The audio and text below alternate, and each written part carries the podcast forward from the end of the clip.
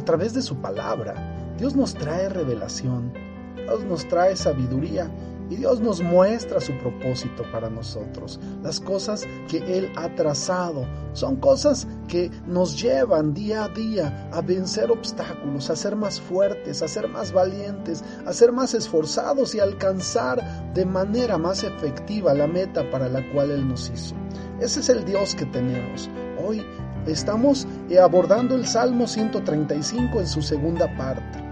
Es un salmo en el que nos muestra lo poderoso que es Dios en comparación con los dioses que este mundo adora. Te animo a que estés atento, puesto que esta es enseñanza de Dios y este salmo está escrito en la Biblia para que nuestros ojos y nuestro entendimiento sea abierto.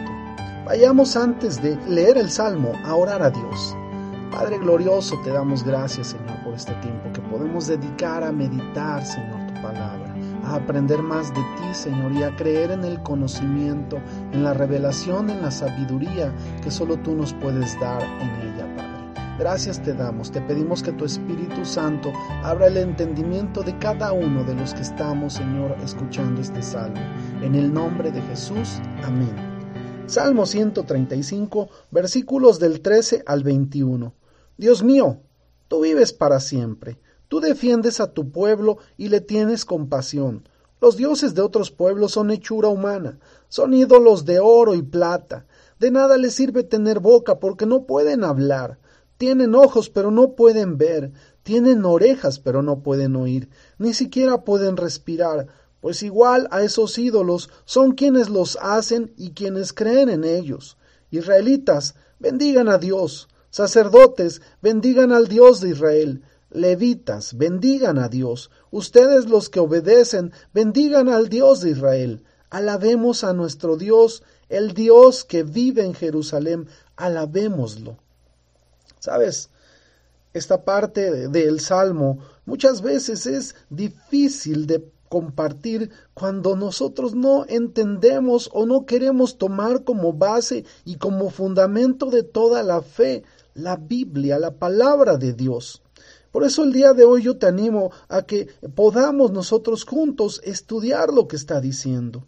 De principio el salmista en esta segunda parte habla diciendo a Dios, Dios mío, tú vives para siempre. Nosotros, cuando comprendemos que Dios es eterno, que Dios está desde el principio de la creación del mundo y hasta el final de la creación, nosotros entendemos que el Dios que tenemos no morirá, que el Dios que tenemos no caerá, que por mucho que sus enemigos intenten hacer algo, no lo pueden hacer. Escuchaba yo hace poco cómo un hombre expresaba que iba a sacar del cielo a Dios.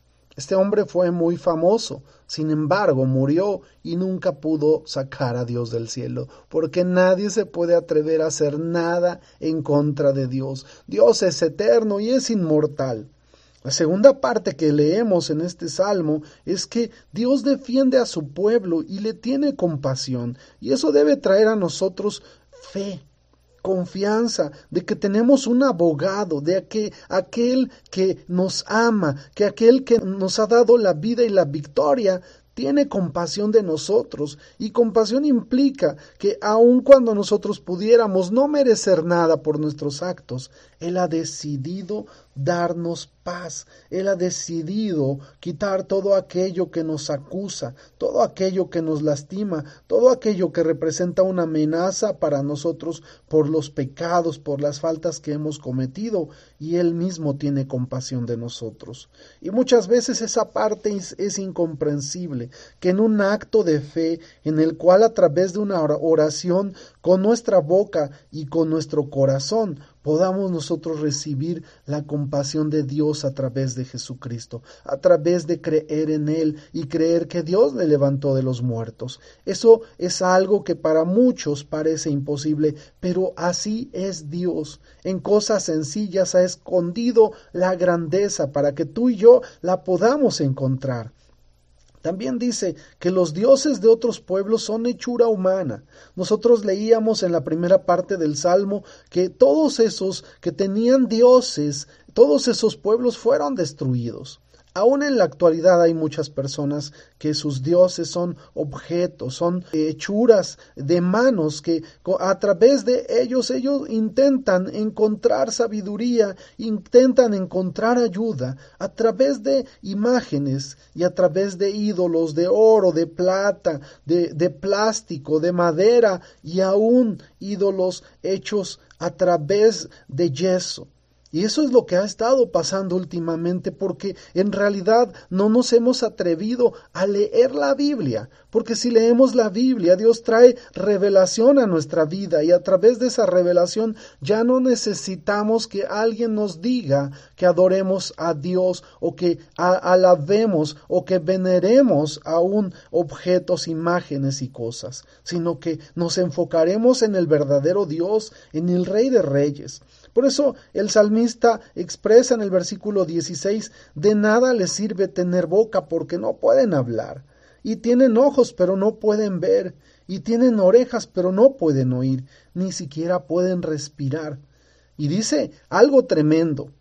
Iguales a esos ídolos son los que los hacen, quienes creen en ellos. Y sabes, hay una reflexión aquí muy importante. Dicen que a, cada quien se parece a su Dios. Por eso el salmista está expresando que eh, los que hacen esos ídolos y los que creen en ellos son semejantes a esos ídolos porque no pueden ver, porque su eh, vista espiritual está entenebrecida, está cegada y no les permite ver que tenemos un Dios más grande al cual podemos recurrir y el cual es poderoso y puede vencer todo. Para mí Dios es todo. Dios no es un objeto. Y sabes, el Dios que tengo es un Dios grande, tremendo, majestuoso. Y creo que Dios es sobre todas las cosas. Cuando nosotros tenemos un Dios así, somos capaces de vencer cualquier obstáculo. No nos derribamos a la primera, sino que nos mantenemos firmes, luchando y cada día buscando parecernos más a Dios y podemos alcanzar grandes cosas y podemos vencer grandes obstáculos.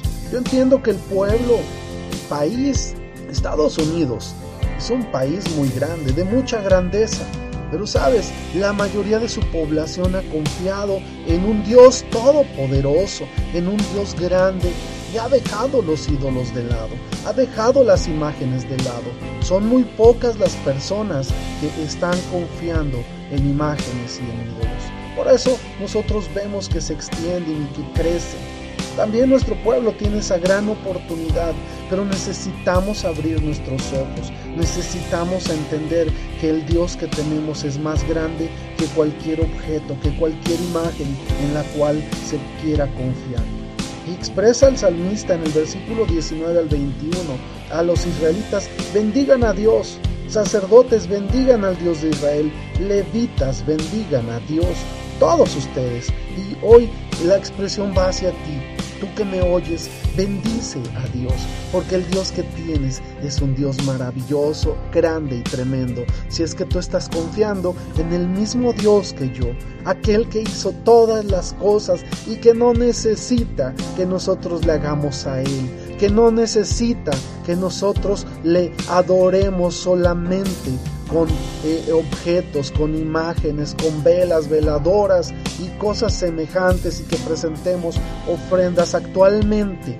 Él ha revelado que la mayor ofrenda que la mayor adoración es nuestra obediencia y que es que le reconozcamos a Él como el Dios verdadero, porque eso trae beneficio a nuestra vida. Ese es el Dios que tenemos, un Dios todopoderoso, un Dios sobrenatural, un Dios tremendo, creador del cielo y de la tierra y de todo lo que existe. Él es Dios por sobre todas las cosas. Que Dios te bendiga, que tengas excelente día.